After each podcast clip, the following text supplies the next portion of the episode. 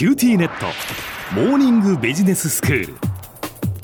今日の講師は九州大学ビジネススクールでリスクマネジメントと企業倫理がご専門の平野拓先生です。よろしくお願いいたします。よろしくお願いしますえー、先生にはシリーズで明治大正期に活躍した実業家広岡浅子の生涯を通して、まあ、いろんなお話を伺っていますけれども前回から先生、はい、広岡浅子と教育というテーマでお話をいただいています、まあ、日本女子大学のその設立支援ということでね動き出したわけですけれども、はい、今日はその続きですね。はいついに動き出した成瀬と朝子の挑戦ですね。この成瀬さんという人が日本女子大学を設立した人っていうことですよね。そうですね。成瀬仁蔵の理念に共感した、まあ、むしろ感動した広岡朝子は積極的に成瀬の女子大学校の設立計画を支援していきます、はい、まず朝子は成瀬とともに寄付や賛同者を集めるための組織創立委員会ですね。この委員会づくりに着手していきます、うんこの組織の狙いは、ま資金を集めるという目的だけではなく、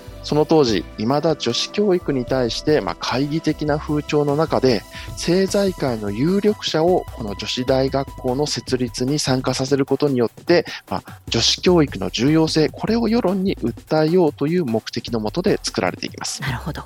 朝子は実際に成瀬とともに政財界の有力者を直接訪ね、女子大学校設立の意義を説いて、その協力をその場で要請していきます。日本女子大学の設立の経緯を記録した日本女子大学校創立事務所日誌というものがあるんですが、ええ、ここにはなんとその冒頭のページに朝子が成瀬とともに協力者を探しに同行したことが記載されてるんですね。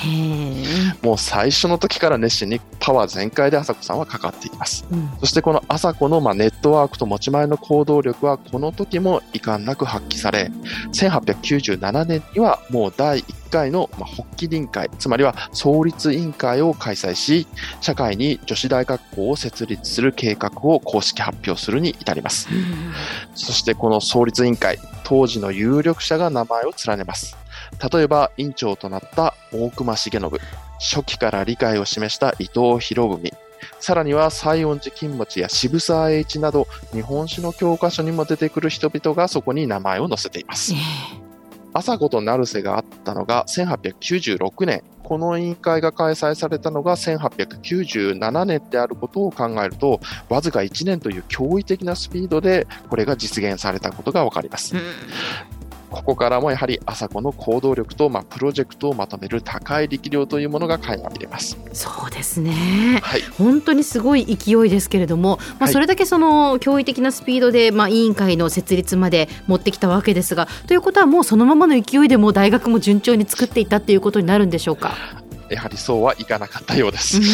以前に朝子は自分の人生を振り返る言葉として、まあ、9点10期、9回転んで10回起き上がるの意味を用いているのですが、やはりここでも壁にぶつかります。創設委員会の設立まではわずか1年で達成するのですが、実はその後日本は大きな経済不況と政治的な混乱期を迎えます。結果思うように寄付金も集まらず、さらには政治の混乱から支援を約束してくれた政界の有力者もあまり協力ができない状況へと陥ります。さらに、朝子たちが経営する鹿島屋もこの不況の影響を受けて、朝子は事業改革や業務改善に取り組まなければならなくなり、ついに設立の計画は暗礁に乗り上げます。はあ、そうなんですね。はい。じゃあ、その大変な状況をどうやって乗り切っていったんでしょうか？はい。やはり景気の回復と政治が安定する時期を待つしかなかったようです。うん、ただし、朝子は単に待つだけではなく、この女子大学校の設立を諦めずに、時期が来たらすぐ動けるように準備を続けます。はいまず、鹿島屋が苦境を乗り切って安定しなければ、まあ、そのような支援に着手できないために、朝子はこの間に鹿島屋の事業改善に乗り出します。うん、その中で特に力を入れたのが人材の登用でした。はい当時目まぐるしい社会変化の中で、まあ、先見の目を持ち、変化の時代を乗り切れる人材を新たに鹿島屋に入れることによって、朝子は経営強化を目指していきます。うんそしてこの人材登用に関してこの時期に梶間屋の顧問として尽力したのが成瀬仁蔵だったんですね。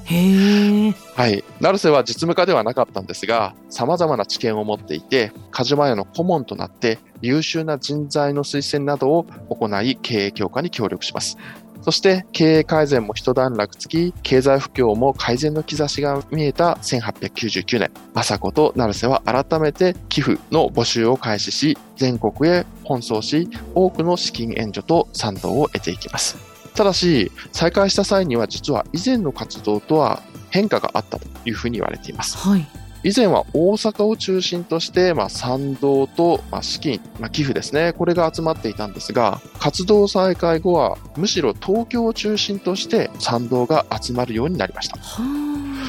なぜそうなったかということについては諸説あり定かではないんですが、この状況を見てですね、成瀬は東京での女子大学校の設立を目指すようになります。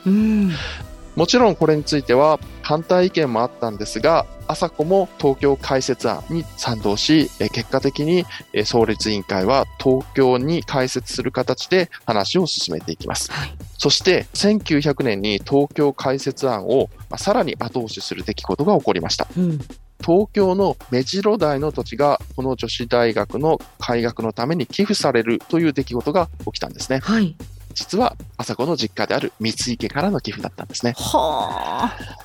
残念ながらこの三井家の寄付に関して朝子が動いたというまあ記録はありません。うんまあ、ただしこれまでの朝子の行動と三井家の関係性から察するに朝子の働きかけがあったことはえ想像に難くないというふうに思います。うん。そして、まあ、1901年4月、成瀬と朝子が夢見た日本初の女子高等教育機関である日本女子大学。まあ、当時は日本女子大学校と呼んでたんですが、これがついに開校を迎えます。はい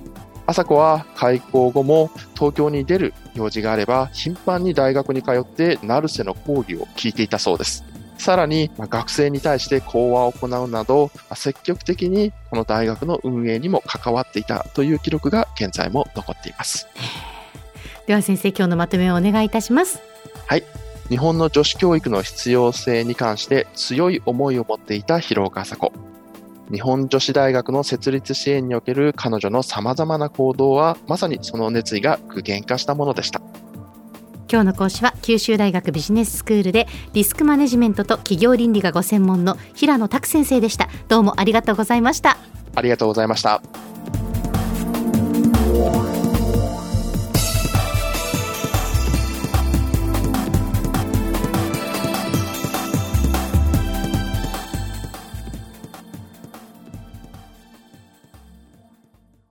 QTnet。ビビックにしてから毎日必ず実家の父と母からビデオ電話がかかってくる。元気？